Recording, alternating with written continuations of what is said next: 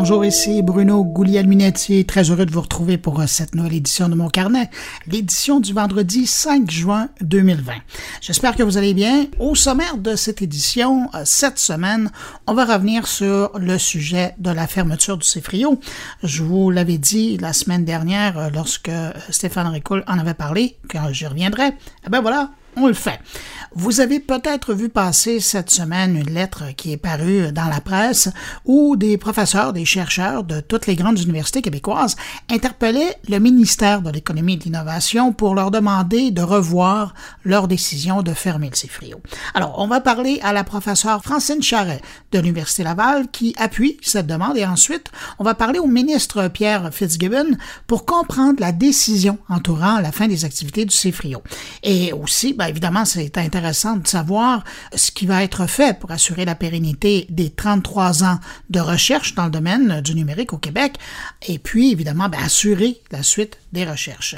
Parlant de CFRIO, euh, question de transparence, ben, j'en profite ici pour également vous mentionner que je ne suis plus le porte-parole de l'organisation.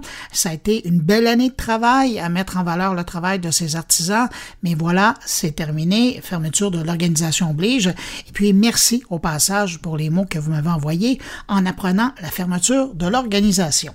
Sinon, également au menu, on va parler à Philippe Fémio en fin de semaine, dimanche plus précisément. C'est la 33e édition du Téléthon Opération Enfant Soleil. Et cette semaine, distanciation sanitaire oblige. Vous vous imaginez bien que la grande émission pour aider les enfants malades du Québec, ben, ça peut pas se faire comme par les années passées. Alors, on va parler avec Philippe de cette nouvelle édition qui sera très euh, présente sur les réseaux sociaux et qui sera encore plus gamer que par les années passées. Sinon, mes collègues sont là. Il y a Thierry Weber qui va nous parler de vente en Suisse. Patrick White parle des médias sociaux qui commencent à serrer la vis au président Trump. Stéphane Ricoul nous parle de pandémie et de souveraineté numérique. Et puis Jean-François Poulain, de son côté, parle d'interaction entre l'homme et, la machine avec son invité Philippe Baudouin. Juste avant de passer à tout ce monde-là, je prends un instant pour saluer cinq auditeurs de mon carnet cette semaine, salutations à René Caron, Claude Carrier, Philippe Arcontakis, Pascal Trottier et Elisabeth Masse. À vous cinq, merci pour votre écoute et merci à vous également que je n'ai pas nommé mais qui m'écoutez en ce moment. Merci de m'accueillir entre vos deux oreilles. Sur ce, je vous souhaite à tous une bonne écoute.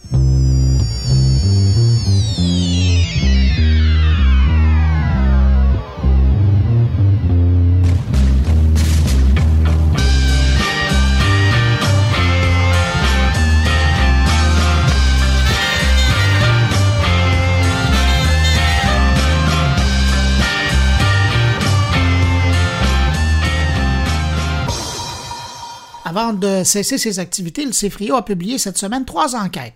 Une qui porte sur la mobilité au Québec, une autre qui propose le portrait numérique des régions du Québec et une troisième qui présente le profil numérique des générations.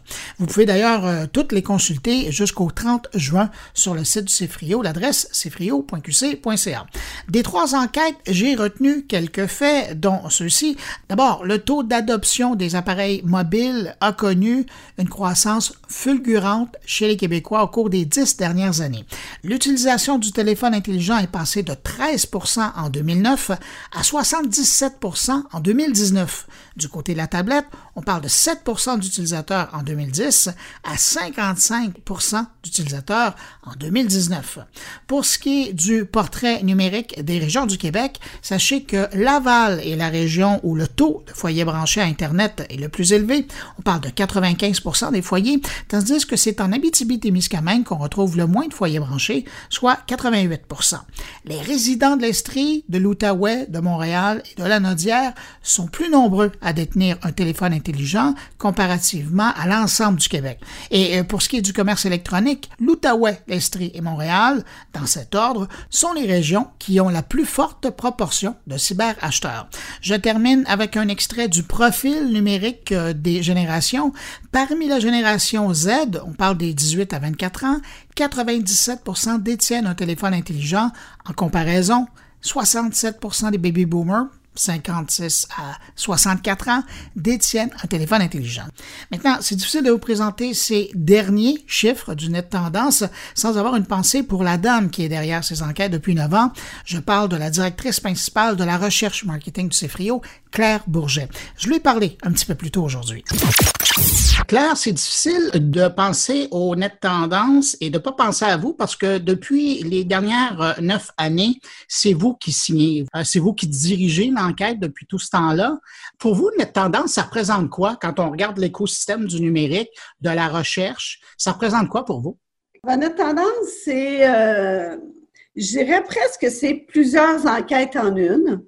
Notre tendance a toujours été un projet euh, multipartenaire. Donc, au fil du temps, on a eu et on a toujours euh, des jardins, par exemple, qui est là depuis très, très longtemps. On a eu pendant plusieurs années aussi TELUS, qui a été euh, un partenaire euh, très fidèle, si on veut, du Net Tendance au CFRIO. On a depuis deux ans Hydro-Québec, on a euh, cette année, là, euh, en 2020, l'Office des personnes handicapées du Québec. Donc, au fil des années, les partenaires changent parfois, certains restent plus longtemps. Et ce que ça amène, donc, ça amène une, certaine euh, saveur du CIFRIO. C'est sûr, si on a un partenaire comme Desjardins, bien, on va s'intéresser à toute la question des services bancaires en ligne, si on a euh, un TELUS où on a eu aussi à un moment donné euh, Vidéotron, bon, ben, c'est tout l'aspect euh, des services télécoms qu'on va peut-être creuser un peu davantage. Fait les, les, partenaires qui sont associés au CFRIO, ben, ça fait en sorte que on, va, on va aller vers ces sujets-là. Mais il y a quand même des sujets au fil des années qui sont peut-être plus c'est là, si on, si on veut. Fait que ça va toucher, euh, ça touche, euh, exemple, tout l'usage des, euh, des outils, outils numériques, parce qu'on sait, oui, on est plus numérique au Québec. oui, la majorité des, des, foyers ont maintenant des, des services d'accès à Internet de grandes firmes, tout ça. Mais n'empêche que les, les, outils évoluent, les fonctionnalités évoluent. Le besoin de mesurer est toujours présent. Puis il va l'être encore très longtemps. Là, il y a la 5G là, qui s'en vient. Là. Et d'autant plus qu'à travers toutes ces années-là, jusqu'à maintenant, vous avez toujours démontré aussi, et c'est important d'en parler, la disparité régionale. C'est-à-dire que quand on parle du Québec, on dit oui, euh, le, Québec est numérique, les Québécois utilisent le numérique, sauf que chaque année, vous nous ramenez ça dans le visage, mais c'est pas partout pareil. Et ça aussi, c'est un rôle qui était important des notes tendances. C'est vrai, disparité régionale, puis aussi euh, les disparités euh, générationnelles, si on veut, qui existent quand même encore aujourd'hui, qui s'amenuisent avec le temps au niveau, entre autres, des générations. Les régions, on voit toujours, moi ça m'étonne parce qu'il y a encore, là on vient de publier les régions, l'analyse annuelle sur les données de 2019. Bien, encore là, on voit que certaines régions tire de la patte par rapport, par rapport à d'autres. Si je vous demande de prendre un pas de recul et de regarder, net tendance, ça fait 20 ans. Vous, vous avez dirigé les neuf dernières années. Mais quand vous prenez un pas de recul et vous regardez l'évolution numérique des Québécois, qu'est-ce que vous retenez? Qu'est-ce qui, pour vous, est frappant? Ben, il y a eu euh, bel et bien euh, une évolution. Chez les plus jeunes, on voit que c'est maintenant, ça fait partie. Tu sais, le téléphone, euh, le téléphone intelligent, c'est vraiment l'extension du bras puis de la main là. Euh, euh, mais je dirais l'évolution constante, c'est ce qui, c'est ce qui marque. Bien évidemment, c'est l'éléphant dans la pièce. Cette semaine, on apprenait officiellement donc que le, le CFRIO ne revient pas, ne revient pas, ferme les portes. Euh, on apprenait donc par le biais de ça, et, c'était dit là, dans le communiqué que c'était les trois dernières de Net Tendance signées du CFRIO. Qu'est-ce que vous voyez pour l'avenir des données au Québec? Parce qu'à l'heure actuelle, ça demeure quand même la référence et le seul joueur dans le domaine. Oui, je dirais qu'à part ces données-là, qui étaient des données quand même euh, très euh, toujours tenues à jour, donc très récentes. C'est pas des données qu'on va chercher euh, deux ans plus tôt, puis qu'on on rend public euh, beaucoup plus tard. Là. Vous les nommez pas, mais vous pensez à, Statistique Québec. Exactement. Euh, puis on avait des données aussi variées. C'est pas juste de dire, OK, ben je regarde des, mesures très de base, le pourcentage de foyers connectés. Ou, mais nous, on, va creuser, on va aller chercher différents, on va mesurer différentes variantes autour, de ces thèmes-là. Puis je pense que c'était très apprécié. Exemple, je pense à la maison connectée où on, va, on va aller voir, OK, ben c'est quoi les, objets que les gens possèdent, c'est quoi les intentions d'achat?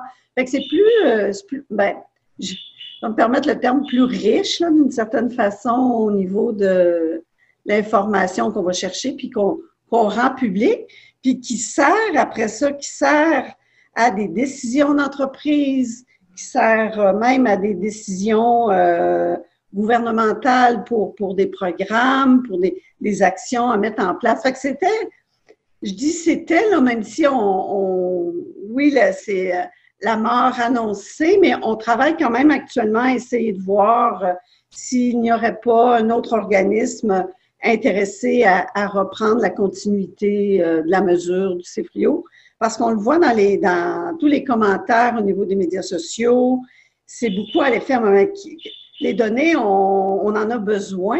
C'est euh, essentiel à la continuité. et, vous le dites, ce qui est important, c'est de garder la mesure pour qu'on puisse comparer des pommes avec des pommes. Oui, puis euh, ben, je dirais d'un point de vue méthodologique aussi, c'est important. Euh, tu sais, quelqu'un qui dirait, ben moi, demain matin, je commence à mesurer ces éléments-là. Euh, il y a tout le contexte aussi méthodologique. Si on veut assurer la continuité, il faut continuer à le faire de la même façon. Puis nous, on a tout un, cadre méthodologique associé à ça. Puis idéalement, il faudrait que ce soit, il faudrait que ce soit maintenu. Claire Bourget, l'âme derrière les tendances du CFRIO, merci beaucoup d'avoir pris le temps de nous parler. Ça fait plaisir.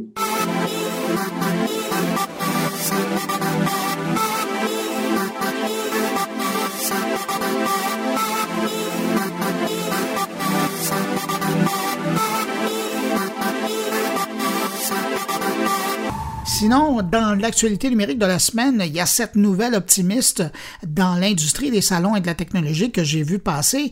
Euh, s'il n'en tient qu'à ses organisateurs, il y aura une édition 2021 du CES de Las Vegas en janvier prochain.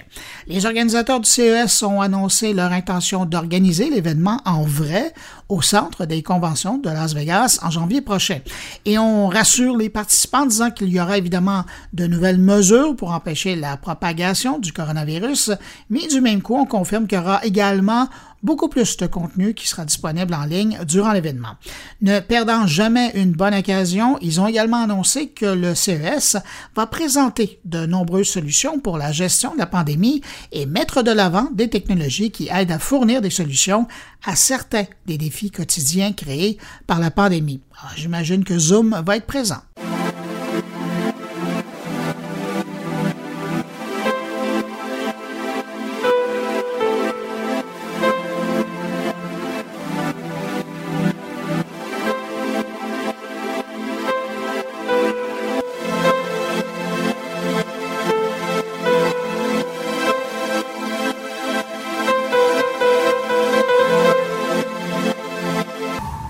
Devrait être surpris. On a eu la confirmation cette semaine que les ventes de téléphones ont lourdement chuté depuis le début de l'année.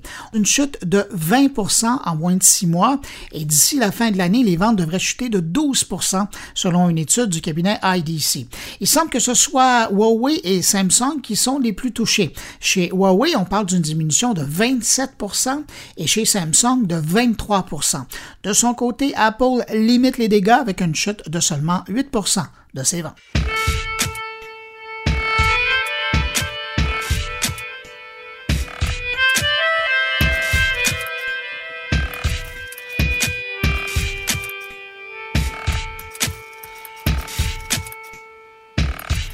Cette semaine, Facebook a dévoilé un outil pour supprimer toutes ces publications embarrassantes sur sa plateforme. En fait, Facebook veut simplifier le processus de suppression des anciennes publications et ce nouvel outil permet donc aux utilisateurs de gérer et d'effacer facilement leurs anciennes publications. Dorénavant, lorsque vous déciderez de faire du ménage dans votre passé Facebookien, faire disparaître des publications ou des photos, vous pourrez choisir de les archiver ou de les supprimer. Si vous les archivez, vous conserverez le contenu en ligne, mais uniquement visible par vous.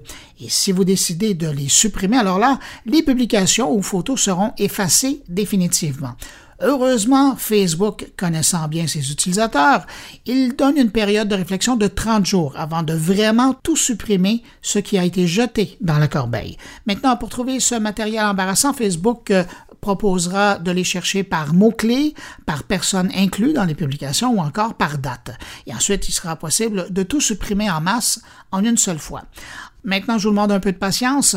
Le nouvel outil sera disponible bientôt dans la version web de Facebook.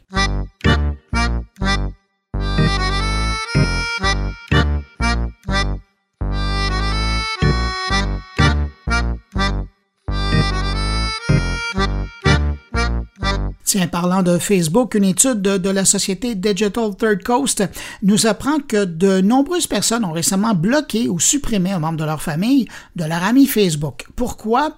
Ben, tout simplement parce qu'en temps de pandémie, les chicanes se règlent sur les réseaux sociaux. Sur un groupe de 2300 personnes qui ont répondu à une enquête, 15% ont répondu avoir retiré un membre de leur famille de leur contact Facebook à la suite euh, d'un désaccord. Et il y a 20 des répondants qui disent avoir fait la même chose avec un ami. La pandémie a également augmenté leur utilisation des réseaux sociaux. En fait, c'est 66 qui disent consommer plus d'informations en ligne. Un répondant sur deux dit avoir utilisé Facebook pour suivre l'actualité. Un répondant sur quatre dit avoir utilisé Twitter pour suivre l'actualité. Et un peu plus d'une personne sur dix s'est informée sur Reddit.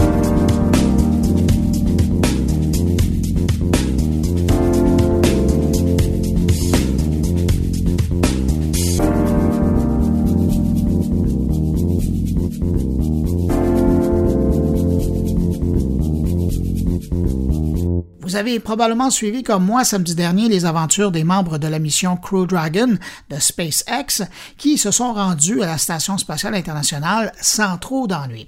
Eh bien, le moins qu'on puisse dire, c'est que SpaceX ne perd pas son temps. Depuis ce décollage, qui a fait bien du bruit, SpaceX a fait décoller une autre fusée qui, celle-là, a été portée dans l'espace au-dessus de nos têtes, 60 satellites supplémentaires pour améliorer son réseau de communication Starlink. Un réseau qui est maintenant composé de 400 80 euh, satellites en orbite. Et comme les bonnes nouvelles ne viennent jamais seules pour Elon Musk, on a appris cette semaine que son réseau Internet ultra rapide sans fil de l'espace avait trouvé un premier client d'importance, l'armée de terre des États-Unis, qui a signé un accord de trois ans pour utiliser le réseau de SpaceX.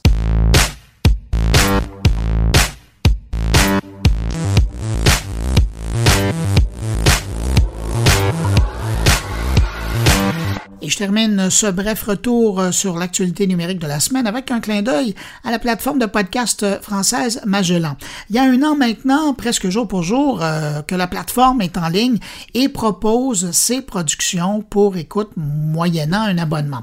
Mais parallèlement, Magellan proposait aussi les podcasts gratuits comme Mon Carnet, par exemple. Eh bien, à compter du 7 juillet prochain, ça va changer. Magellan va lancer une nouvelle version d'elle-même et donc de son application qui sera dorénavant des à l'accomplissement personnel. Leur objectif, ben, utiliser la puissance de l'audio pour permettre aux utilisateurs, aux auditeurs, de devenir acteurs de leur vie, d'y trouver du sens à travers du contenu positif et enrichissant. Mais encore, vous me direz, alors je laisse l'un des deux créateurs de Magellan vous expliquer dans ce court extrait. On pense, et même on est convaincu, que notre voie, c'est d'aider les gens à trouver la leur que ce soit dans leur vie professionnelle, mais aussi dans leur vie personnelle. Nous, comme eux, on est dans une phase euh, de nos vies, on est dans une phase de nos sociétés qui pousse à réfléchir, ce qui est une forme de luxe, mais qui pousse à se questionner sur ce que l'on veut être. Et on a décidé de travailler tous nos nouveaux contenus, de les penser comme des programmes qui sont à la fois très inspirants, parce qu'on a besoin aujourd'hui de cette inspiration, mais aussi très utiles. Parce qu'aujourd'hui, il y a beaucoup de voix euh, et on le voit partout sur les réseaux sociaux, qui, qui nous donnent des magnifiques citations sur ce qu'il faut faire, comment il faut penser, comment il faut oser, etc. Mais personne nous dit comment on peut démarrer. Et on a essayé de mêler ça dans des programmes qui sont donc inspirants et utiles, avec toujours des personnalités légitimes. Alors parfois ce sont des stars, euh, et tu vas en citer quelques-unes, euh, Mathieu, mais parfois ce sont ce qu'on appellerait plutôt des experts, donc des gens qui sont moins connus, mais par contre ils ont bossé leur sujet et ils sont les meilleures personnes pour nous guider sur ces fameux sujets de la vie professionnelle, sur le fait d'entreprendre, de créer, euh, de s'engager, sur les questions personnelles.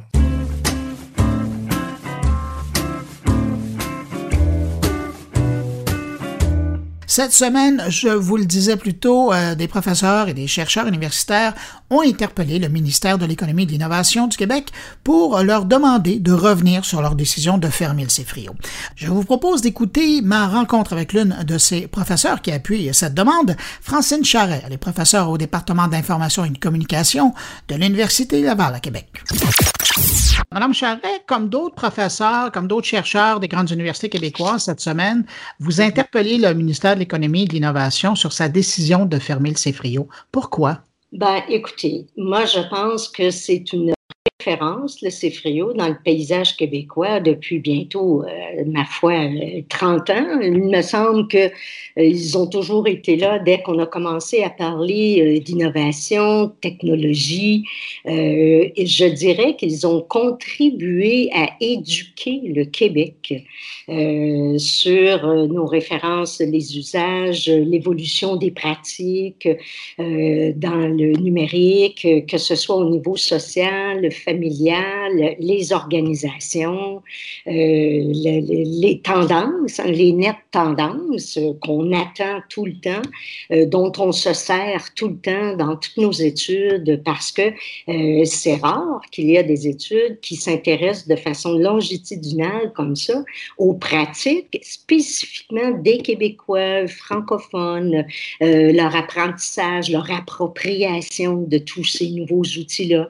Et euh, honnêtement, euh, je pense qu'il va y avoir beaucoup euh, de, professeurs, d'étudiants, d'organismes qu'ils aident et tout, qui vont se retrouver orphelins du jour au lendemain. honnêtement, j'ai beaucoup de difficultés devant cette décision-là qui semble assez ferme malgré tout, là, puis que ça devrait fermer, je crois, d'ici le 30 juin, qu'on a annoncé, que j'ai pu voir un peu partout. Et ben, je vous dis euh, honnêtement, euh, je trouve que euh, on va y perdre beaucoup en tant que société québécoise. Dans la lettre qui a été publiée dans la presse, on, fait un parallèle entre le CIFRIO et le Pew Research. Est-ce que vous êtes d'accord? Ben, justement, je dirais que pour nous, au Québec et francophones, c'était notre outil de référence. C'est notre outil qui nous parle à nous de ce que nous sommes, de ce que nous faisons, euh, de ce vers quoi nous tendons, euh, de ce. Alors, je vous, je pense, je ne connais à peu près pas un professeur ou même des étudiants lorsqu'ils arrivent et même des étudiants de l'étranger, dès que je leur parle, mes étudiants de deuxième et troisième cycle, pour connaître la société québécoise, je leur dis, allez lire quelques travaux de Cefrio, vous allez comprendre. Et j'exigeais quasiment dans les travaux qu'il y ait tout le temps de ces statistiques, projets, pour qu'ils puissent voir une évolution d'une société euh, à travers une recherche, à travers plusieurs thématiques de recherche.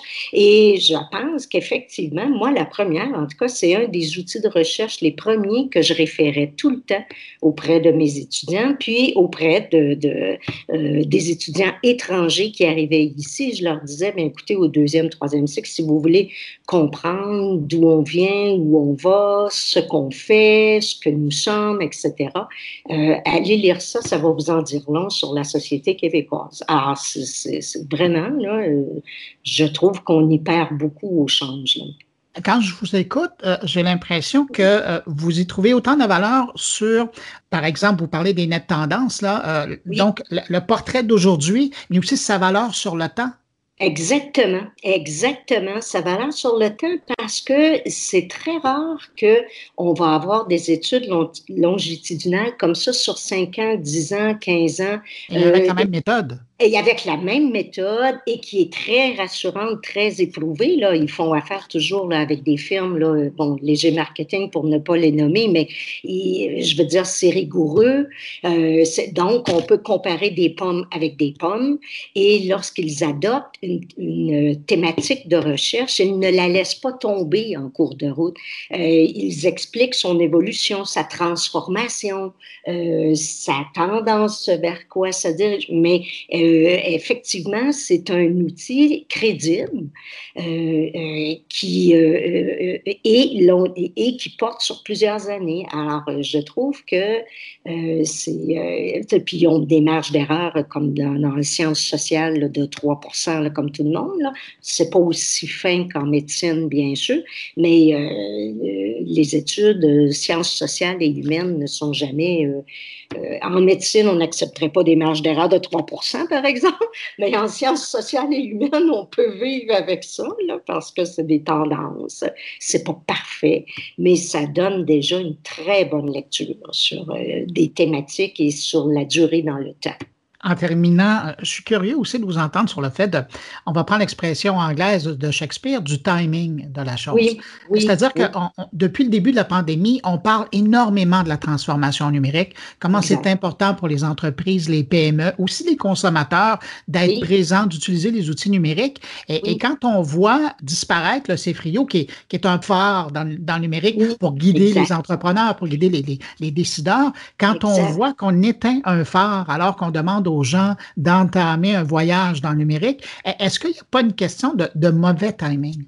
Ben, je dirais que c'est presque paradoxal avec l'autre message qu'on nous envoie, qu'il faut s'y intéresser davantage et que les organismes gouvernementaux sont plus sécures au niveau de la protection de données personnelles euh, que bien des centres de recherche X qui s'autoproclament euh, plus euh, neutres euh, dans le domaine, alors que je pense qu'au contraire, lorsqu'on sait que c'est gouvernemental, que c'est neutre, à la base, euh, que c'est euh, la sécurité des données personnelles dont on parle beaucoup. Euh, on a tendance à se fier davantage à des organismes forts comme ça, comme vous dites, qu'à des nouveaux, qu'à des compagnies, par exemple, qui développent des outils. Euh, et Dieu sait qu'on en a besoin, on les utilise, ces outils-là. Alors, je ne suis pas en train de dire que lorsque c'est une compagnie qui l'a créé, l'outil, qu'on ne peut pas y faire confiance, mais lorsqu'il travaille avec, en collaboration avec des centres de recherche euh, pour mieux faire accepter socialement, par exemple, euh, une nouvelle, un nouvel usage, un nouvel outil qui est supposé d'améliorer notre qualité de vie, ben, je pense que le passé est gage de l'avenir. Puis lorsqu'un organisme comme Cefrio, qui existait depuis déjà 30 ans et qui étudie les, les, thématiques actuelles, contemporaines de l'intelligence artificielle et autres, ben, je pense qu'au contraire, il faut les multiplier, ces organismes-là. Il ne faut pas les éteindre, il ne faut pas les emboîter une sur l'autre. Et Au contraire, je pense qu'il faut les multiplier. C'est pas le moment de les éteindre, au contraire. C'est le moment de les mettre, de les sur le respirateur artificiel plus que jamais et de leur donner une chance, justement, de faire valoir leur expertise, leur recherche, leur connaissance, euh, leur réseau qui étudie toutes ces questions-là. Et euh, oh non, je trouve, euh, je trouve vraiment très malheureux ces décisions, ces, ces nouvelles orientations. Et si on se laisse une question pratique. À compter de cet été ou de l'automne, vous allez trouver où ces données-là? Ben, c'est en plein ça. C'est exact ce que je me posais comme question tout à l'heure, parce que, comme vous savez, on est en train de tout transformer nos cours en données en salle de cours virtuelle.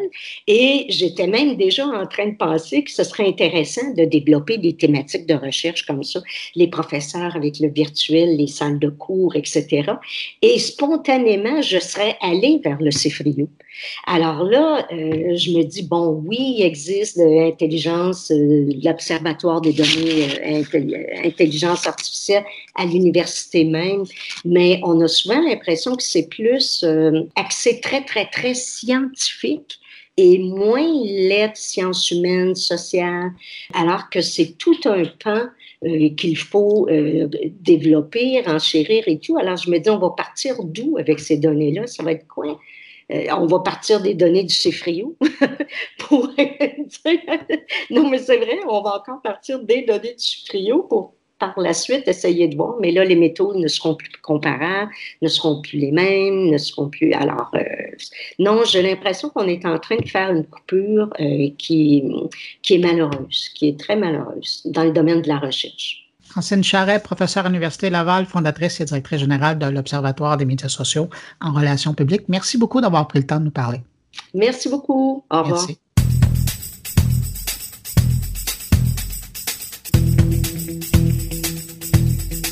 Alors maintenant, si vous voulez, regardons de l'autre côté euh, sur la question de la fermeture du CIFRIO. J'ai demandé au ministre Pierre Fitzgibbon, qui est le ministre en charge de l'économie et de l'innovation au Québec, de répondre aux questions soulevées par les professeurs et d'expliquer la décision. Et j'en ai profité pour lui demander comment il allait assurer la pérennité de 33 ans de recherche dans le domaine du numérique au Québec et assurer la suite des recherches sur l'observation de l'utilisation du numérique par les Québécois. Vous allez voir, il n'a pas vraiment la langue de bois. Monsieur Fitzgibbon. Oui, bonjour, Bruno. Euh, d'abord, euh, ben, merci d'avoir accepté euh, mon invitation pour expliquer un peu la suite des choses dans le dossier de Cefrio. Je serais curieux de savoir, le Cefrio, pour vous, c'était quoi? Écoutez, je suis assez familier de Cefrio parce que c'était finalement le centre qui avait été créé il y a plusieurs années, plus de 30 ans, pour tout côté adoption de la, ou la promotion, je veux dire, de la recherche fondamentale en, en informatisation des organisations. Hein. on, était à la genèse à l'époque, le 33 ans, je pense, je sais pas la date exacte, je pense, en 87. Alors, euh, on, on, au début, là. Alors, moi, je pense que c'est un organisme qui a, qui a servi un, un besoin euh, très important et est encore plus important aujourd'hui. Ben, c'est justement, il y a des gens qui, se posent des questions, notamment, je pense à, ces euh, professeurs et, chercheurs qui ont publié euh, mardi euh, une, lettre dans la presse se demandant est-ce que vous pourriez pas revoir votre décision? Pourquoi demander au CFRIO de, passer le flambeau? Je, pense que quand je suis entré en poste comme les économies, une chose que j'ai réalisée, c'est qu'à bien des égards, c'est complexe, un gouvernement. C'est complexe, les différentes mamelles du gouvernement. C'est complexe euh, pour une entreprise, savoir où aller cogner à la porte. Alors, vous vous rappelez peut-être que j'ai pris le CRIC à l'époque, qui était un organisme avec qui j'avais énormément de respect. Et on l'a carrément intégré chez Investissement Québec. Et aujourd'hui, je pense que c'est, je pense que une bonne décision. Maintenant, euh, ce qu'on voit, euh, ce qu'on voit maintenant au niveau de la numérisation, c'est qu'il y a deux choses. Il y a la recherche, d'une part, et l'autre part, l'adoption en entreprise. On est rendu aujourd'hui, je pense, où on parle maintenant d'adoption. Alors moi, je trouvais pertinent que toute la recherche qui se fait au niveau euh, de la, numérisation, ça se fasse par les organismes. Il y a d'autres organismes qui vont s'en occuper. On parle ça prompt, euh, on pense à un paquet d'autres. Alors moi, je pense qu'il y a des gens qui vont pouvoir faire ça. Et pour tout ce qui est aide à l'entreprise, ben, c'est Investissement Québec. Investissement Québec a le mandat maintenant de s'occuper de, c'est un créneau important, s'occuper de la numérisation des entreprises, parce que c'est une partie qui, en fait, c'est un élément qui fait qu'on est sous-productif ou sous-compétitif quand on compare à d'autres. Donc, c'est Investissement Québec qui va être, le, qui va être responsable de s'occuper de l'entreprise, alors que la recherche, elle va se faire euh, dans d'autres créneaux existants. Donc, on, on, passe le flambeau Investissement Québec pour l'entreprise, puis on sert d'autres euh, organismes qui sont nombreux pour faire la recherche. Eh bien, justement, vous mentionniez le CRIC, ça fait environ un an, là, presque jour pour jour, que l'annonce avait été faite. Dans le fond, le CRIC euh, avait déjà commencé à travailler avec Investissement Québec pour parler et aider les organisations au niveau de la transformation numérique? Absolument. En fait, en fait ben, le CRIC, c'était plus au niveau de la robotisation, là, quand même, qui, qui, implique du numérique, évidemment. Mm-hmm. Mais effectivement, le CRIC était une vitrine pour euh, les investisseurs. Quand M. Pierre-Gabriel Côté, avant M. Leblanc, se promenait avec les entreprises, euh, il se promenait avec son, son autobus, là. il y avait le bus, à un moment donné. Il y, a, il y a le CRIC qui, était, qui suivait en arrière avec un camion avec des, des machines. Alors, tu sais, le CRIC, c'est, en fait, c'est une vitrine euh, robotique, robotique de ce que peut faire l'entreprise. Donc, on l'a intégré chez Investissement Québec. Ça va être plus euh, attaché aux gens qui font le démarchage et qui font des entreprises. Même chose du numérique. Il y a beaucoup de gens qui vont faire ça. Donc, en fait, je, m'attends à ce qu'il y ait des gens du CFRIO qui appliquent pour un poste. Euh, à Investissement Québec, ceux qui sont plus aptes à travailler avec les clients, puis d'autres peut-être vont aller avec les, euh, entreprises qui font plus de, plus recherche. Je reviens donc euh, sur le CFRIO. Vous dites euh, dans un tweet que vous avez publié mardi, dans le fond, que le mandat du CFRIO concernant la transformation numérique, qui elle n'a rien à voir avec les robots, là, beaucoup plus avec l'organisation des entreprises, était donc intégré aux activités d'investissement Québec. Mais concrètement, pour, je sais pas moi, les entreprises, je pense aux municipalités qui travaillaient avec le CFRIO, est-ce que on connaît pas nécessairement ce, ce volet-là d'investissement Québec? Est-ce que ça veut dire qu'elles vont pouvoir cogner à la porte et demander de l'aide dans leur transformation? Non, vous avez raison. Vous avez raison. Il y a des créneaux comme ça. Investissement Québec n'est pas euh, vraiment outillé pour servir des organismes euh, gouvernementaux, par le gouvernementaux. Par contre, quand on regarde euh, les gens chez Prompt, les gens chez Cyrano, il y a aussi l'Académie de transformation numérique à l'Université Laval. Ces gens-là font des projets de recherche fondamentale et un peu appliquée. Alors, eux vont pouvoir travailler avec les organismes dont vous référez les villes. L'investissement Québec, vous avez raison, c'est plus les entreprises plus traditionnelles. Dans la seconde partie de votre tweet, puis vous l'avez abordé un peu le sujet tout à l'heure, vous parlez de la question, euh, et puis d'ailleurs ça a été soulevé par les professeurs et les chercheurs, toute la question de la recherche qui a été faite depuis 20 ans. Là, je pense au net tendance, par exemple. Euh, est-ce qu'on doit comprendre que vous espérez que le travail de la recherche, mais également de la pérennité du patrimoine numérique, parce que 20 ans de données sur l'évolution euh, de l'utilisation du numérique par les entreprises et, les citoyens québécois, c'est quand même pas rien. Il y a des pays qui, qui pourraient nous jalouser. Est-ce que vous êtes en train de parler à différentes organisations pour s'assurer que ça, ça va être gardé d'une part, puis que deuxièmement, euh, on va poursuivre la recherche dans le domaine? Absolument. Dans le cas spécifique de Net Tendance, je sais qu'aujourd'hui, aujourd'hui, cette semaine, euh, le CFIO parle au MEI parce qu'on veut, on veut vraiment créer une espèce de comité de transition. Tout ça, c'est dans l'harmonie. Hein. C'est le 30 juin, la fermeture du CFIO. Et on regarde comment transférer ces activités-là de Net Tendance à d'autres acteurs qui ne seront pas Investissement Québec. Vous avez raison. Moi, moi je prends séparer recherche, recherche fondamentale appliquée avec Investissement Québec. Investissement Québec, c'est carrément intervention dans l'entreprise pour numériser une entreprise productive.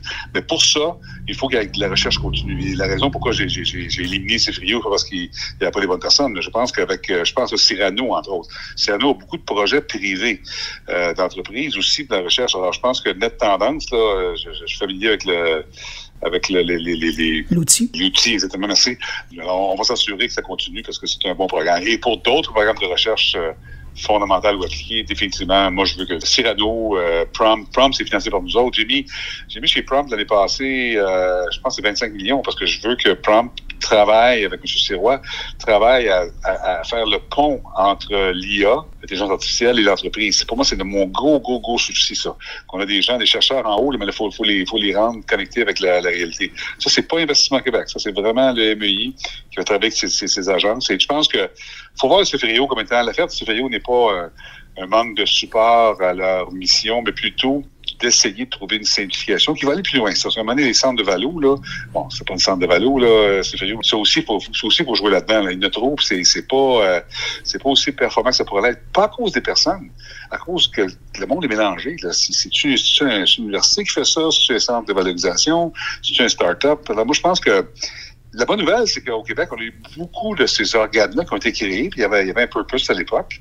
Et aujourd'hui, je pense que dans notre euh, désir de simplifier les choses, ben, il faut essayer de rendre la vie plus facile aux entrepreneurs. Mais ça étant dit, il faut faire attention pour pas non plus euh, perdre euh, des, connaissances. C'est ça, je suis conscient de ça. Jeter le bébé avec euh, l'eau du bain. Euh, vous avez raison. en vous écoutant, puis je veux être bien sûr, est-ce que ça veut dire qu'on peut espérer avoir encore des nouvelles données concernant l'utilisation du numérique par les PME, les Québécois, dans quelques mois? Ah, il faut, absolument.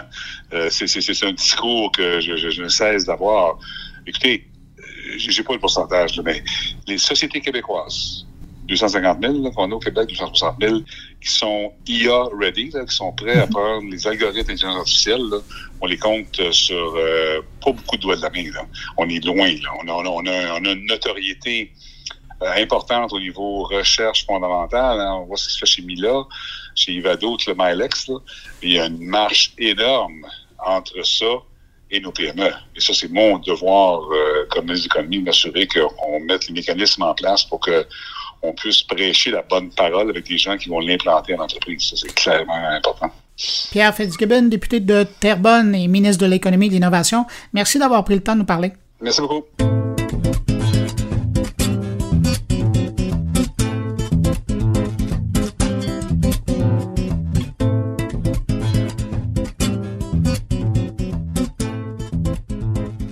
En fin de semaine au Québec, c'est le Téléthon Opération Enfant Soleil et cette 33e édition du Téléthon va sûrement passer à l'histoire. Je le sais parce que je fais partie du conseil d'administration d'Opération Enfant Soleil depuis quelques années maintenant et j'ai observé les préparatifs en coulisses virtuellement, je vous rassure.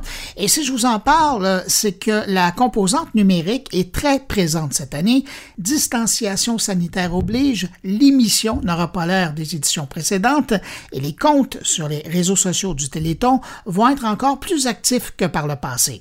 Pour nous en parler, je reçois Philippe Fémiot. Salut Philippe. Bonjour Bruno. Hey Philippe, bon, on te connaît comme animateur euh, de IC Music, mais là, euh, si je te parle aujourd'hui, c'est parce que tu es aussi un des co-animateurs. Ça fait combien d'années que tu es à Opération Enfant Soleil? Ma 16e année.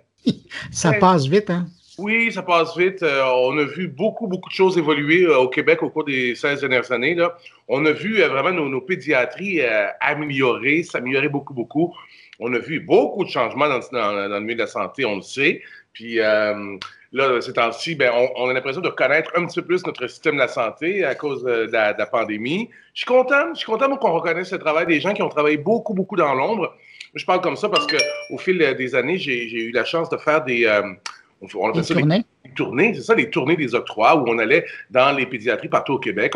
On, allait rencontrer le personnel soignant, on allait rencontrer les enfants, les familles qui étaient éprouvées. Et puis, euh, on allait aussi apporter euh, le fruit de la générosité des Québécois, des Québécoises, avec euh, les chèques qu'on allait porter partout à travers le Québec. Donc, j'ai fait toutes les régions, puis on a vu effectivement que ça a changé même le tissu social dans certaines régions. Exemple, les gens qui, je ne sais pas, un enfant qui naît de façon prématurée, c'est pas si grave que ça, mais par exemple, on, a connu des situations où des familles ont dû quitter leur maison pour aller dans un grand centre pour que l'enfant passe quelques semaines dans une isolette, par exemple. Donc, ça, on a vu ça. Donc, les isolettes importantes à travers le Québec, maintenant, on les a vus partout. Puis, ça sécurise tellement les familles, ça. Et donc, c'est ça. Si nous, on se parle, bien évidemment, c'est pour souligner le fait que dimanche, euh, à TVA, il va y avoir le Téléthon, le Téléthon qui va être revisité. Et ça, euh, je garde la surprise pour les gens qui le regarderont à l'antenne. Mais si je te parle aujourd'hui, c'est parce que le Téléthon, cette année, euh, j'allais dire pandémie oblige, il va être beaucoup plus présent aussi sur les réseaux sociaux plus que déjà dans les deux, trois dernières années, là, euh, on, était là, tu animais euh, des, éléments là, qui étaient présentés en ligne, mais là, on parle vraiment euh, presque d'un téléthon sur les réseaux sociaux.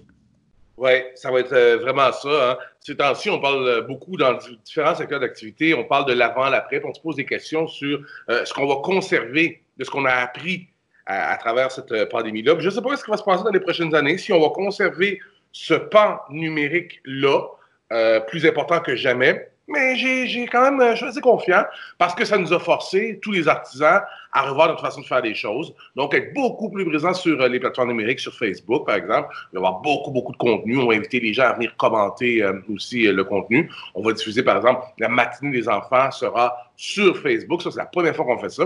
La matinée des enfants, c'est un des segments qui est très, très fort d'habitude sur TVA. Et puis, là, donc, ça, là, ça va être pour une première fois, on va tester ça là-dessus, sur, euh, sur, sur les, plateformes numériques. Nous, ça fait quelques années qu'on observe que c'est important d'être un peu plus là, proche, parce que dans les comportements euh, des, euh, des, des, utilisateurs, les gens qui sont en ligne, bien souvent, la façon aussi de s'impliquer, donc de donner ou d'interagir, ben c'est très facile. C'est la même plateforme, tu es là, c'est le même ordi, donc, tu es, es, sensibilisé, donner, clic. Donc, on va, on va regarder les résultats autour de tout ça, mais ça va ça va, ça va être très intéressant.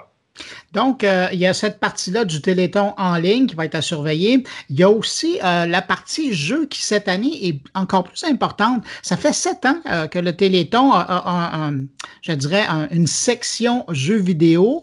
Souvent, c'était des événements qui se passaient avant le Téléthon, mais là, cette année, le dimanche de 7h à 22h, il y a des compétitions en ligne avec DreamHack, puis notamment, je sais qu'il y a Denis Talbot et il y a Stéphanie Harvey, Miss Harvey, qui vont faire partie de l'événement. Ça veut dire que des gamers peuvent aussi contribuer au Téléthon Opération Enfant Soleil en allant jouer en ligne. Oui, ben c'est ça. on tend la main à ceux qui sont, qui sont, qui sont en ligne. On tend la main aussi à des gens qui ont une capacité d'influencer les autres. donc, tu as parlé de Talbot. il y aura aussi des, joueurs de hockey qui vont venir, qui vont venir jouer. par exemple, l'ex-joueur de hockey euh, Georges Larac. Donc, Georges Larac, on sait qu'il été malade dans les dernières semaines. Et puis, euh, c'est un garçon qui a une pièce d'homme, c'est un garçon qui a un grand cœur aussi, puis c'est un garçon qui a un réseau qui est très, très important autour de lui. Donc, euh, lui, il va venir jouer. Patrice Bergeron aussi, un joueur de hockey qui est actif là, présentement.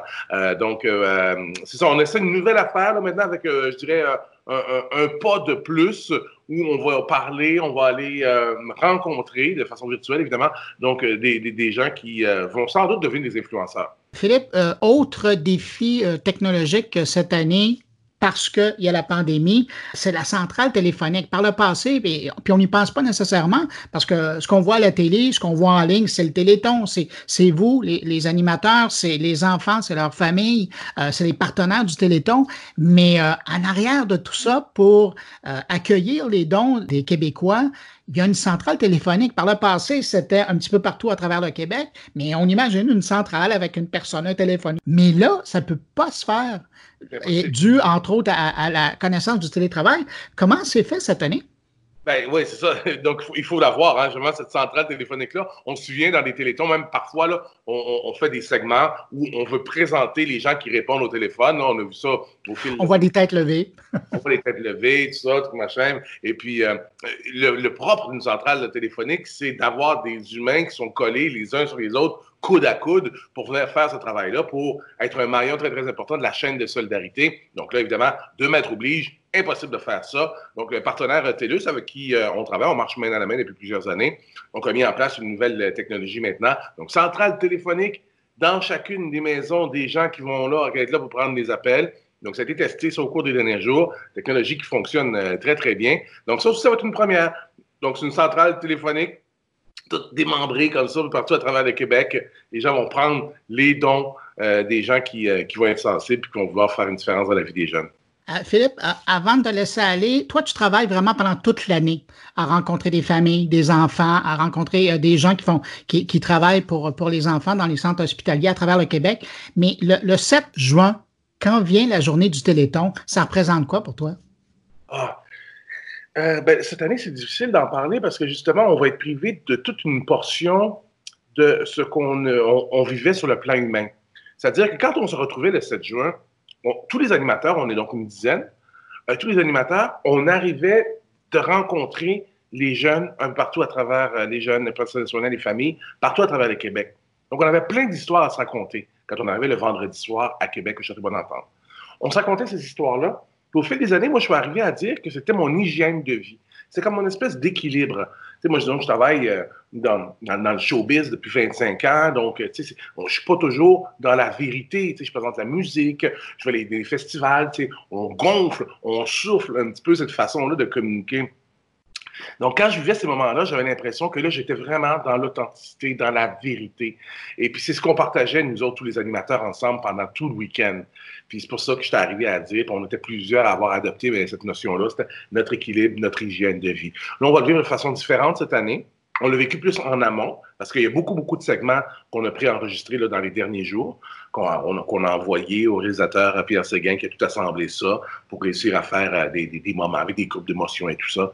Donc, ça va être complètement euh, différent cette année. Mais c'est un petit peu comme, j'établirais peut-être un parallèle avec ceux qui, sont privés de leurs collègues depuis euh, trois mois maintenant, qui ont réussi à faire le boulot pareil, on réussi à faire le boulot, mais on est privé de rapports humains. c'est ça qu'on a vécu. Je ne sais pas combien de temps va pouvoir toffer sans être privé de ces rapports humains-là. Euh, mais pour l'instant, ça va être ça.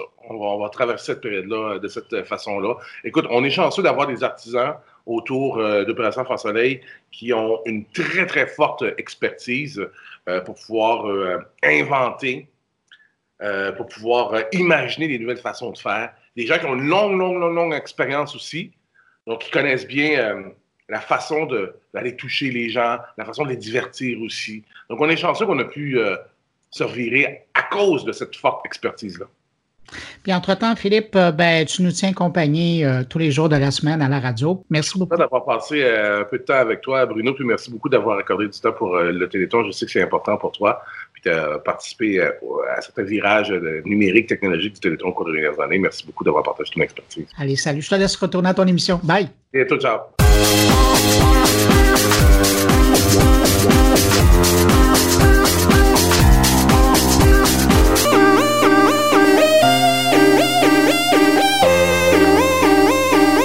C'est maintenant le temps d'écouter mes collègues et on commence avec Thierry Weber qui nous parle de vente en Suisse.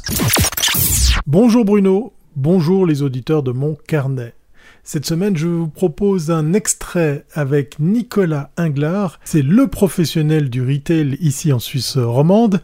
Et on lui pose la question de savoir, eh bien, qu'est-ce qui s'est passé avec cette crise? Que faut-il en penser? Alors des proches disaient qu'un pessimiste c'était un optimiste qui avait de l'expérience. Moi j'ai envie de, voir ça, c'est-à-dire que euh, on, vient de vivre un chamboulement important un, traumatisme, et puis ça a un certain nombre de conséquences dont on va parler, et ces conséquences, elles vont révéler des opportunités, mais aussi quand même des menaces importantes pour euh, des acteurs en place. On a déjà vu euh, la valse des faillites, notamment dans le textile, euh, arriver par la France. Malheureusement, c'est le signe que tout ça ne va pas être neutre, loin de là. Question est posée également à Nicolas Inglar, le CIO de Imadeo, et justement le retour de son étude sur la situation du marché ici en Suisse. Oui, alors pour situer, effectivement, on a fait deux études. Une, pour être simple, au mois d'avril, un sondage dans toute la Suisse, et puis une au mois de mai qui était une démarche qualitative euh, en Suisse romande. Donc la première au mois d'avril, euh, les gens, on leur a demandé dans cette phase de, blocage des commerces, est-ce que vous avez, euh, vous trouvez que vous avez changé vos habitudes? Et puis il y en a effectivement 40, 41% qui ont dit oui, oui, j'ai modifié de manière assez importante.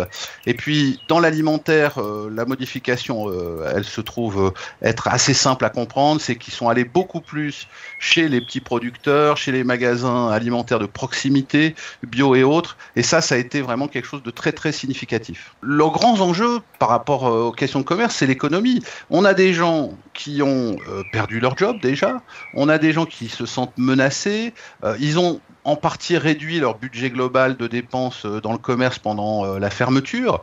Donc ils ont pu allouer un petit peu plus d'argent à l'alimentaire. Maintenant, certains vont devoir revenir à une économie tout à fait rationnelle, mesurée. Dans notre deuxième étude, on voit que l'horizon pour les gens, c'est vraiment le mois de septembre. Ils vont se dire bon, c'est la rentrée. Est-ce que j'ai encore mon job Quelles dépenses je fais Quelle, Comment je m'organise? Donc, on a une période de flottement qui continue aussi maintenant avec, je dirais, la réouverture des commerces euh, euh, et des restaurants, etc. Mais les gens ont globalement dépensé moins pendant la crise et plus sur des euh, commerces un peu plus chers alimentaires, parce que l'alimentaire, reste l'endroit où on se lâche et, ça c'est quelque chose qui va certainement rester. Le plaisir de cuisiner, de passer un moment en famille, c'est une tendance qui existait, mais qui est devenue forte et que, qui, va, qui va rester dans les mois à venir, sans aucun doute. Donc, est-ce que les gens vont se dire bon, on va quand même aider les, commerçants euh, suisses ou tant pis, finalement, le prix est plus important? Alors, on, avait fait en 2015 et en 2016 pas mal d'études sur le tourisme d'achat, et on voyait qu'il y a deux motivations pour le tourisme d'achat. Bien sûr, la première, elle est économique, mais la deuxième qu'il ne faut pas euh, non plus sous-estimer, c'est le, de trouver des produits qu'on ne trouve pas forcément en Suisse. Donc euh, il peut y avoir cette motivation pour dire, bah, après tout, euh, j'ai un, produit, alors c'est pas les rejetis, mais euh, j'ai un produit que je trouve pas en Suisse, dont, j'ai pris l'habitude ou le goût, et puis celui-là, j'aimerais bien aller le retrouver. Maintenant, ce qui va être très fort, je pense, c'est cette notion de sens. Et les consommateurs vont se dire, mais après tout, quand j'achète 10% plus cher sur le marché à quelqu'un que je connais, qui, bah, lui, je vais préserver son boulot, ils vont aussi s'identifier euh, dans cette dimension économique. Et oui, euh, ça, ça va perdurer les achats directs aux producteurs. Euh, et donc, quelque part, ceux pour qui cette crise n'est pas forcément si facile que ça, c'est les supermarchés. Alors certes, ils n'ont pas fermé, donc ils ont nué vendre papier toilette à tous ceux qui en voulaient. Mais globalement, ce qu'on a vu aussi, c'est que pendant la crise, les gens sont moins allés au supermarché, plus chez les producteurs locaux, à part peut-être les millennials qui sont eux venus au supermarché où ils quand ils n'y allaient pas. et à la reprise, à partir de maintenant, bah effectivement, les supermarchés ils vont être regardés à la fois sur les produits, Si eux euh, mettent des tomates d'Espagne, bah, ils vont être vraiment euh, très très décriés. Et puis aussi sur les prix, parce que on est prêt à payer plus cher parce que c'est le petit producteur et ça va le garder. Mais la grande surface, je pense qu'on va être très très exigeant, on va avoir des consommateurs très très exigeants dans les mois à venir. Retrouvez l'entier de cette entrevue sur cominmag.ch, une entrevue réalisée avec deux véritables bruits d'oiseaux derrière. Allez, à très bientôt si c'est pas avant et portez-vous bien.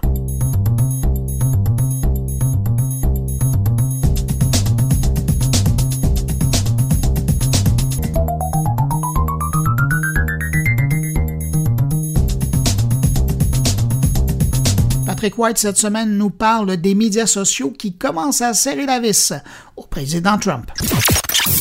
Cette semaine, je voulais vous parler des médias sociaux qui commencent vraiment à serrer la vis euh, envers Donald Trump. Vous êtes au courant que du côté de Twitter, on a décidé d'agir il y a une semaine avec, entre autres, euh, euh, une notification envoyée aux abonnés lorsqu'ils publient des contenus qui sont trompeurs. C'est arrivé trois fois depuis euh, depuis une dizaine de jours, dont même un de ses tweets, un de ses gazouillis, comme on dit en bon français, qui a été euh, encarté de façon à ce qu'on ne le voit plus. C'est-à-dire, il a été masqué par Twitter. Donc, évidemment, c'est la guerre entre Twitter et M. Trump. M. Trump qui menace de fermer Twitter. On sait qu'il n'en a pas les pouvoirs, que son décret présidentiel n'a aucune valeur légale et, est également anticonstitutionnel parce qu'en fait, la liberté d'expression est enchâssée dans le premier amendement de la Constitution américaine. Donc, une guerre à finir entre M. Trump euh, et Twitter, évidemment, le fondateur euh, de Twitter qui lui en veut. Donc, c'est un peu personnel également, mais évidemment, on a décidé d'agir dans un contexte où euh, il y a de la tension raciale aux États-Unis et on s'enligne pour une campagne électorale présidentielle américaine très difficile pour M. Trump et pour les médias sociaux là, qui vont devoir possiblement euh, surveiller encore davantage la diffusion de contenus haineux, euh, controversés ou trompeurs. Euh, du côté de Snapchat, on, interdit maintenant au président américain Donald Trump de promouvoir ses vidéos incitant à la violence. Alors Snapchat, de son côté, empêche le, le compte de Donald Trump de profiter d'un espace lui permettant de mettre en avant ses publications. Quand tu te connectes souvent sur Snapchat, il y a la section Discover où on te recommande plein de, de sites à suivre, que ce soit le compte Snapchat de Radio-Canada ou de d'autres médias ou de d'autres personnalités. Donc le réseau social explique que cet espace est éditorialisé, donc il y a une curation manuelle qui est faite et qu'on va maintenant refuser de sélectionner le profil de M. Trump euh, qui pousse à la violence euh, dans certains cas. Donc on parle vraiment d'une digue qui a sauté aux États-Unis, euh, Snapchat qui serre la vis au sujet de la parole présidentielle. je vous ferai remarquer entre autres que la Maison Blanche souvent tweet des trucs de M. Trump euh, que lui-même peut pas diffuser ou des tweets qui ont été bloqués par euh, Twitter. Donc, on voit vraiment qu'il y a des manières de contournement. Ce qu'on veut faire du côté de Snapchat, comme je l'ai dit, c'est couper l'accès à Discover euh, au motif qu'il incite la violence. Ils ont publié un article de blog, c'est ce que Evan Spiegel, le fondateur du service, a indiqué. Il dit on peut pas tout simplement promouvoir aux États-Unis des comptes liés à des personnes qui incitent à la violence raciale, qu'elle le fasse sur notre plateforme, oui ou non. Donc, euh, évidemment, c'est le contexte des manifestations un peu partout aux États-Unis, dans la foulée du décès de M. Floyd, un noir sans histoire qui a été euh, arrêté par la police euh. On le soupçonnait d'avoir fait de la contrefaçon de 20 dollars. Et pendant 10 minutes, on a appuyé sur son cou un genou d'un des policiers et euh, ben, la personne est morte et ça a vraiment entraîné une, une flambée de, euh, de contestation de partout au pays parce que les Noirs n'ont pas accès à la justice de la même manière que l'Américain blanc moyen. Et évidemment, au niveau de la brutalité policière, c'est un phénomène qui est très, très documenté. Donc, du côté de Snapchat, Discover, ça existe depuis 2015. Les grands journaux du monde y sont, que ce soit Paris Match ou autres. Euh, évidemment, c'est beaucoup des courtes vidéos, euh, puis on respecte le ton du réseau social. Hein. Snapchat, c'est des séquences courtes, colorées, agrémentées d'effets visuels et de texte. Donc, Snapchat euh, déclare la guerre finalement Euh, dans l'affaire George Floyd, on dit qu'on veut changer. On a parlé à maintes reprises de travailler dur pour avoir un impact positif dans la société. Ben, on va joindre le geste à la parole. Et c'est ce que beaucoup de gens disent, comme Evan Spiegel, euh, donc le, le, PDG, le fondateur de Snapchat. Euh, Snapchat conserve le profil de Donald Trump. Il n'est pas question de le censurer. Euh, il a un compte, lui, depuis 2017 sur Snapchat, probablement alimenté par ses, euh, ses adjoints. Alors, euh, rien d'acquis dans ce dossier-là des médias sociaux. Qu'est-ce que va faire Facebook, M. Zuckerberg, qui est peinturé dans un coin en ce moment, ses employés euh, qui font la grève ou qui démissionnent, plusieurs qui vont chez Twitter maintenant, parce qu'ils refusent de de euh, monitorer, de gérer, de sans pas de censurer, mais de surveiller de plus près les publicités euh, politiques liées à la campagne présidentielle américaine. Donc, ça veut dire que les politiciens vont pouvoir diffuser tous les mensonges qu'ils ou elles veulent durant la campagne, euh, que ce soit des publicités négatives ou encore des informations trompeuses. Donc, on suit ça très près pour vous dans les prochaines semaines. Merci d'avoir été au rendez-vous.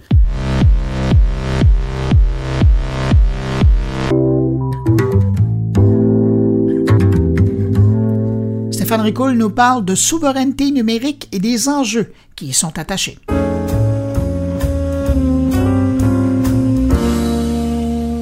Je lis les critiques formulées à l'égard des investissements proposés par le gouvernement dans le domaine culturel. Je vous parle de cet exemple car c'est le dernier en date au moment où j'enregistre cette capsule. Et ce que je lis, ce sont des flags qui sont levées comme quoi rares sont les avenues autres que le numérique qui sont envisagées. Je lis aussi sur la distanciation dans le cadre d'une reprise complète des activités et on parle là aussi de numérique, d'application et d'intelligence artificielle. Je lis sur la santé et on parle de numérique avec la télémédecine. Je lis sur l'immobilier lié au tour à bureau et on parle de télétravail. Je lis sur l'empreinte environnementale et on parle encore de télétravail. Et je me pose la question, sommes-nous en train de voir poindre à l'horizon une acceptation civile et civique de la notion de souveraineté numérique? C'est l'humoriste Martin Petit qui disait qu'il voyait partout la notion de réinventez-vous, soit en gros innover. Alors au même titre que les entreprises ou les gouvernements, qui sont attendus sur leur vision et leur approche relative à l'innovation, et particulièrement l'innovation technologique, j'ai comme l'impression qu'aujourd'hui, c'est la société complète qui emboîte le pas. Mais quand on parle de souveraineté numérique, il faut comprendre que cela vient avec un paquet d'enjeux qui ne sont certainement pas prêts d'être réglés. Car qui dit souveraineté dit pouvoir et dit indépendance et territoire. Et qui dit numérique dit transversalité et dématérialisation. Bonjour la compatibilité. Et bonjour la gouvernance. Pensez aux enjeux de la protection de la donnée, aux enjeux local versus international, très en vogue en ce moment. Pensez à l'évaluation des impacts sur la société. On le voit, la gouvernance est autant complexe que nécessaire. Elle est la clé d'une économie à venir, la clé d'un modèle de société équitable et respectueuse, sinon gare à la logique du darwinisme social. Pour en revenir au point de Martin Petit, ou du secteur de la culture par exemple, il faut tout de même pas oublier que l'innovation, qu'elle soit, oui, technologique, mais aussi sociale, environnementale ou même jugade, si vous voulez, a toujours en arrière de la tête l'idée d'engager, et donc de créer l'émotion et l'empathie si chères à nos artistes. Sur le moyen terme, on ne fait que déplacer nos valeurs sur un autre support, un autre moyen de consommer. Alors se questionner, oui, mais pour se réinventer, ce qui semble provoquer un, une certaine grogne généralisée. Est-ce qu'on appelle cela de la résistance au changement? Je vous pose la question.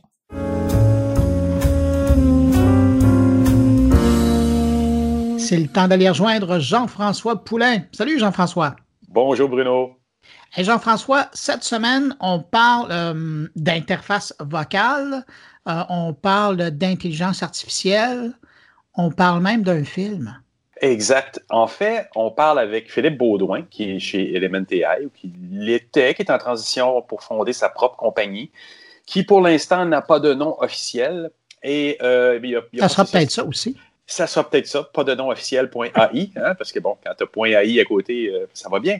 Euh, et on parle, oui, de conversation, on parle d'interaction entre l'humain et la machine, en gros. Hein, c'est ça mon petit sujet favori depuis trois ans euh, dans le carnet. Et, avec, avec Philippe, on en parle un petit peu plus précisément parce que l'AI, ça peut être une boîte fermée. Hein, on en a déjà parlé dans certaines entrevues. Puis ça peut être une boîte plus ouverte. Alors, ça dépend de comment tu le fais. Puis, on est venu effectivement dans la conversation sur le film Her, euh, H-E-R, le Hell, qui, euh, qui euh, euh, puis il me disait dans l'entrevue, on n'est pas là. On n'est pas rendu à avoir un assistant personnalisé vocal qui comprend, qui, qui, va aussi loin que ça va dans le film. Donc, on est encore à créer des interrelations avec les humains et les, les considérer et à rendre ça clair, à dire, par exemple, si un algorithme fouille ta vie pour savoir si tu es digne d'avoir un prêt avec la banque un tel, mais le, la personne à la, banque qui reçoit ce diagnostic-là ne peut pas se faire dire client non admissible. Il faut qu'il y ait un historique, il faut qu'il y ait une redevabilité de l'intelligence artificielle ou de l'algorithme derrière qui a, qui a été chercher ça dans, le cloud, dans tout ce qui fait qu'un humain est un humain numérique. Ben, il faut qu'il y ait une justification, il faut qu'il y ait une accountability, c'est en anglais, donc une redevabilité. Et ça, cette transparence-là ben, est à établir. Puis euh, on devine à travers cette nouvelle entreprise-là que Philippe veut faire, qui s'en va dans une direction une petite coche au-dessus de ça. ben là, tu es en train de nous faire rêver. Euh, ben écoute, on va écouter ton entrevue. Et puis, euh, je te remercie pour cette rencontre-là parce qu'effectivement, tu, tu, nous fais cheminer à travers ces expériences-là d'aujourd'hui et de demain. Merci, Jean-François. Avec plaisir. Bonne semaine historiquement, on voyait la technologie comme euh, un outil qui nous permettait de euh, d'automatiser, disons, des tâches qui ne tentaient qui ne tentaient pas. Okay? Des tâches qui sont pas, euh, qui définissent pas notre identité, plier du linge, laver la vaisselle, c'est pas, c'est pas moi ça. Fait que s'il y a une machine qui le fait à ma place, je suis bien content. Ouais. Je pense qu'on a eu une, une approche du user experience design qui était dans dans cette optique-là. C'est-à-dire, si tu veux prendre une tâche qui ne te définit pas comme individu, puis euh, t'en débarrasser, ben rends, rend ça le, plus euh, frictionless possible. Hein. Réduis le plus possible la friction, réduis le plus possible euh, l'effort que l'utilisateur doit faire pour ça. Mais aujourd'hui, les outils technologiques qu'on a, c'est, c'est rendu ce que j'appellerais identity defining. Quand tu es sur un site web ou quand tu es sur un réseau social, tu parles de toi, tu cherches des, choses qui ont, qui ont rapport avec quitter, fondamentalement, mais on, on applique encore des, des, approches de UX design qui sont Ah, je vais te faciliter la tâche. Là, pour donner du feedback, là, il y a un petit bouton, c'est thumbs up, thumbs down, tu n'as même pas besoin de réfléchir, donne-moi ton feedback, euh, je vais t'en donner plus de ça. Ah, tu as cliqué sur la vidéo de chat, je vais t'en donner plus. Fait qu'on a comme les mêmes réflexes de rendre la plateforme de plus en, de plus, en plus frictionless, de réduire la quantité d'efforts que l'utilisateur a déployé pour, pour utiliser la plateforme. Mais fondamentalement, quand on fait ça, on s'éloigne de l'utilisateur dans un sens. Parce qu'un utilisateur qui réfléchit pas, c'est un utilisateur qui ne donne pas, pas très, euh, qui ne donne pas accès à son, son deeper self. Là. On est, sur la couche superficielle. Fait que, fait que je pense que notre espèce d'addiction à la technologie qui rend tout plus facile, c'est en même temps un peu notre talon d'Achille quand on commence à développer des applications dont l'objectif, c'est de mieux comprendre l'utilisateur. Fait que c'est ça qu'on veut tourner upside down puis se dire, OK, si l'utilisateur qu'on veut mieux connaître puis pour lequel on veut travailler, c'est euh, l'utilisateur profond, là, c'est, comme qui comment tu définis qui t'es, ben, il faut qu'on ait des interactions qui sont euh, à la hauteur de, de la relation qu'on veut avoir. Ça ça peut pas être un thumbs up, ça peut pas être un, un emoji qui sourit. Ouais, c'est vrai, mais, en même temps, c'est quelque chose, c'est une espèce de forme de normalisation qui fait que, comme dans Facebook, tu as la potentialité de, de que, que, thumbs up parle autant à une personne d'ici qu'une personne en Australie, que, quelque part en Europe. Fait y a, cette normalisation-là est bonne aussi à forcer euh, euh, l'identification, de, de creuser chaque être humain. Est-ce que tu, tu risques pas de causer une certaine confusion en même temps? Euh, très bonne question. je suis d'accord avec toi de forcer les humains à parler le même langage, ça leur permet de communiquer au-delà des frontières. Il y a, cet aspect-là. Mais la vérité, c'est qu'on leur a forcé on les a pas forcés à parler le langage qu'ils souhaiteraient parler. On les a forcés à parler le langage que la technologie pouvait comprendre. À une certaine époque, la raison pour laquelle on normalisait puis qu'on mettait pas beaucoup de choix, c'est parce que on avait une technologie qui, qui fonctionnait avec des, tu sais, quand on parlait de données, exact. Tu sais, quand on parlait de données, on parlait d'une database relationnelle. Fait que dans chaque colonne, il faut, faut, que tu mettes des chiffres, il faut que tu mettes des, euh, des, des, faut que tu mettes des valeurs qui sont super claires. Tu peux pas être dans, euh, mais ils ont crafté leur langage autour des limitations de la technologie. J'ai posté quelque chose, euh, j'ai eu 100 likes dans la dernière heure, wow, tu sais, mais qu'est-ce que ça veut dire vraiment sur ta capacité à connecter avec les gens? Ça veut pas dire grand-chose. donc, donc, la question aujourd'hui, c'est de se dire, est-ce que la technologie nous permet d'embrasser la nuance qui fait partie, qui fait partie de nous, c'est sûr. Tu sais, quand tu exprimes tes, tes, tes aspirations, euh, tu vas avoir bien de la misère à les, les exprimer avec euh, des thumbs up puis des thumbs down. Tu Ton objectif, c'est pas de dire ah j'aimerais ça avoir euh, trois interactions de plus avec mes amis par semaine. C'est pas comme ça que tu vas l'exprimer. Tu vas l'exprimer avec ah j'aimerais ça lire plus, j'aimerais ça voir plus mes amis ou avoir des conversations plus riches. Puis il y a beaucoup de nuances là-dedans, mais tu es capable de l'exprimer parce que tu as le langage pour le faire. Ce langage-là, de plus en plus, on est capable de, euh, de créer, de faire de la technologie qui est en mesure de le comprendre, même s'il n'est pas structuré, même s'il n'est pas binaire, même s'il est flou, euh, imprécis. On est capable de faire de la technologie qui est en mesure de le comprendre avec la, ce qu'on appelle la, compréhension de la langue naturelle. Et on peut faire des systèmes qui sont drivés, qui sont data-driven, mais plutôt d'avoir la notion très euh, simpliste de data qui est des colonnes de chiffres déshumanisées.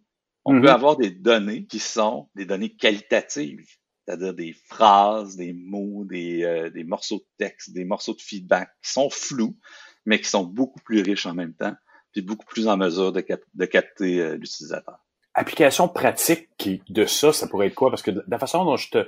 Ben, moi, les problèmes que je peux voir face à l'AI, c'est parfois des systèmes qui euh, vont prendre des décisions complexes basées sur des tonnes et des tonnes de data. Tel être humain demande un prêt à la banque, la, banque, à travers son AI, va, va juger de l'être humain dans l'ensemble de ce qu'il a vu sur Internet, va donner ce résultat-là à l'agent à la banque, parce que l'humain est toujours dans l'équation, et cet agent-là va dire à l'humain devant lui qui a demandé un prêt, non. Ouais. L'humain d'en face de dire, non, mais pourquoi? Donc, est-ce que c'est ce que tu es en train de dire, qu'on essaie de mettre une d'un côté plus qualitatif à ce qu'on a jugé de l'humain, en gros?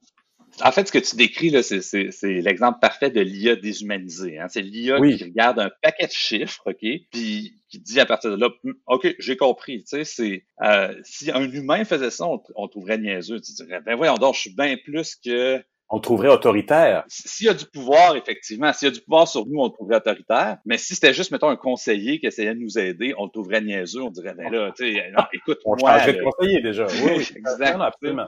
Ou de banque. Ou de banque. Tu sais, tu lui dirais, oui, je sais que tu as la liste de toutes les, euh, de toutes les clics que j'ai faites, puis t'as, euh, je sais pas, j'aime beaucoup la, je pense que c'est Shoshana Zuboff qui utilise l'expression données résiduelles. Tu sais. C'est un paquet de données qu'on génère au quotidien, dont on n'est pas conscient, on n'est pas conscient qu'on les génère. C'est des données qui sont excessivement prédictives, c'est-à-dire avec ces données-là, euh, la vitesse à laquelle tu scrolles sur Facebook, euh, où tu marches dans la rue, euh, combien de temps tu passes sur un lien quand tu as cliqué dessus, est-ce que tu reviens tout de suite ou tu restes longtemps. C'est plein de données que qu'on génère, on n'est pas conscient de les générer, mais qui sont très prédictives dans le sens où à partir de ces données-là, on est capable pas mal de savoir sur quoi tu vas cliquer puis qu'est-ce que tu vas faire. Puis on est comme resté à ce niveau-là. On a fait de l'AI qui s'est dit, ben, hey, c'est super cool. On va prendre ces données-là, on va prédire des choses, on va faire des engins de recommandation, on va faire des fils de nouvelles, on va faire plein de trucs à partir des données résiduelles. C'est sûrement ça que l'utilisateur veut. Alors, c'est ça qu'on jette à terre, puis on dit non. Ça, c'est ah. aussi niaiseux que d'avoir un conseiller qui va pas te parler, qui va avoir zéro interaction avec toi, qui va juste regarder des spreadsheets Excel puis qui va te faire des recommandations. On sait qu'on est plus que ça. On sait que ces spreadsheets Excel-là peuvent être utiles, mais si elles sont au service de notre réflexion consciente. Et nous, ce qu'on fait, c'est qu'on met la réflexion consciente sur le dessus.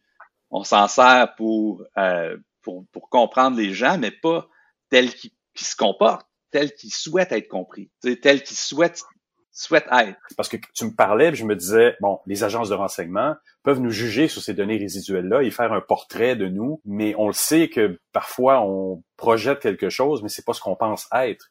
Toi, tu dis, je veux essayer de rééquilibrer cette équation-là. -là, c'est bien ça que je comprends? Absolument. Donc, c'est la raison pour laquelle euh, certains service providers vont, s'intéresse pas nécessairement à qui tu souhaites être, s'intéresse vraiment à tes, au comportement que tu adoptes, c'est parce que ils travaillent pas nécessairement pour toi. Ils travaillent Effectivement. pour. euh, Est-ce que c'est pour ça que, par exemple, dans les Facebook et autres, à un moment donné, ils ont repéré qui on est et ils vont nous spinner des publicités qui sont en lien avec qui on est, mais on sent pas qu'on s'améliore et on sent pas qu'on est en train d'évoluer avec eux. C'est- C'est-tu un petit peu ça aussi que tu es en train de dire?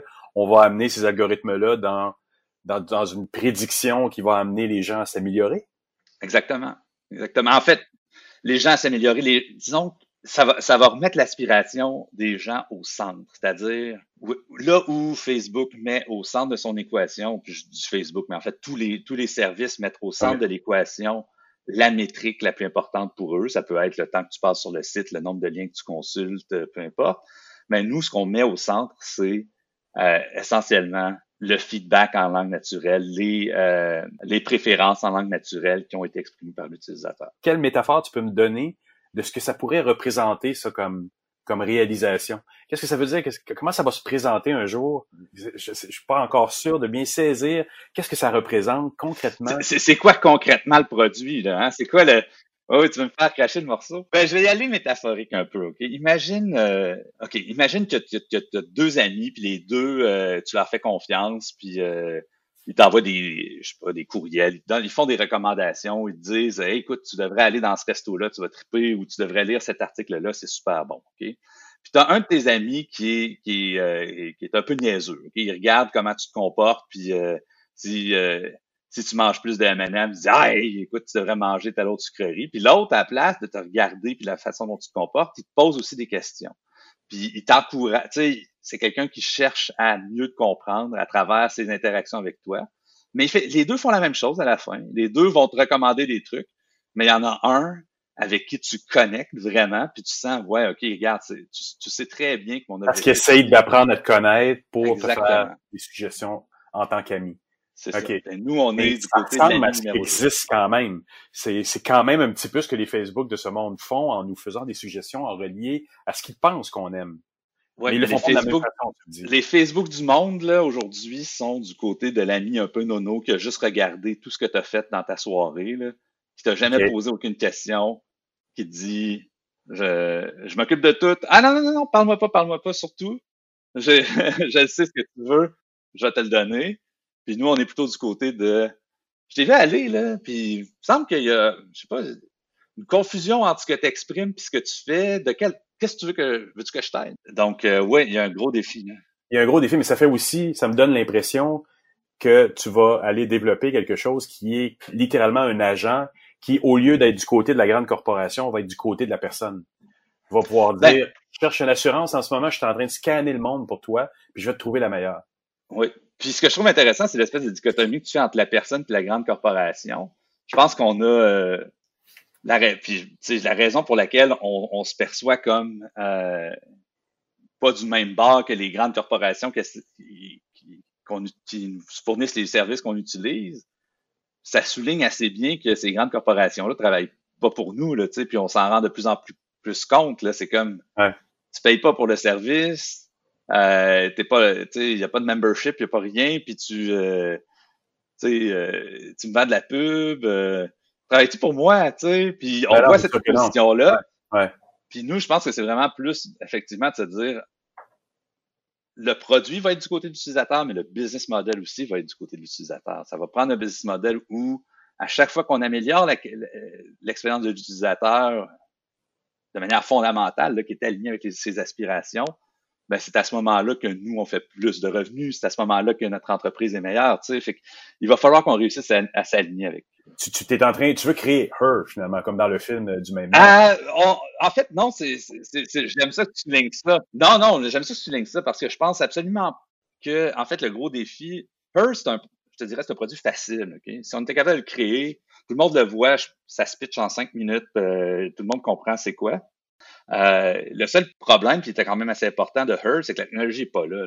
moi, si je me promène en vendant, je vais créer de la technologie de un agent conversationnel euh, qui va euh, réussir à poser les bonnes questions puis rentrer dans un dialogue où tu vas oublier que tu parles avec un, un IA. On n'est vraiment pas là, puis c'est pas ça ma promesse. ok? C'est justement l'espèce d'in-between qui nous fait passer d'où est-ce qu'on est aujourd'hui à un monde qui est pas her, parce que je suis même pas sûr que c'est un monde désirable, là, où est-ce qu'on aurait une espèce d'agent qui fait tout ce qu'on veut. Mais, mais qui est un, qui est un monde où l'utilisateur a, comment, comment dire, a la possibilité d'exprimer ses préférences d'une manière beaucoup plus transparente que ce qu'il est en mesure de faire aujourd'hui sur, euh, sur les plateformes actuelles. Philippe Baudouin, je te remercie énormément pour cette entrevue. C'est vraiment plaisir.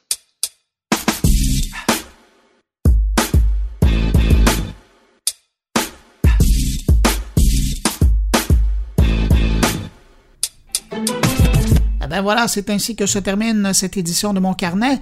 Merci à nos invités, merci à mes collaborateurs Thierry Weber, Patrick White, Stéphane Ricoul et Jean-François Poulain.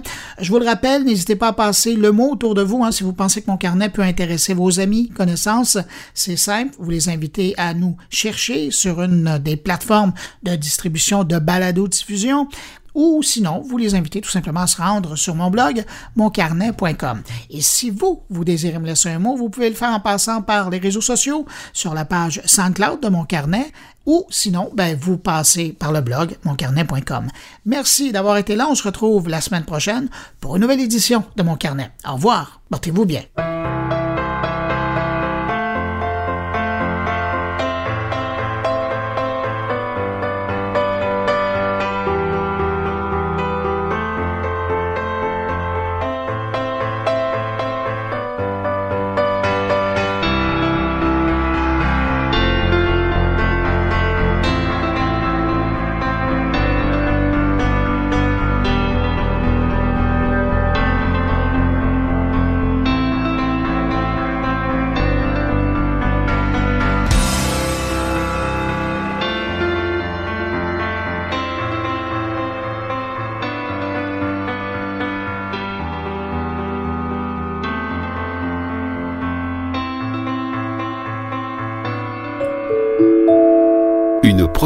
goulielminetti.com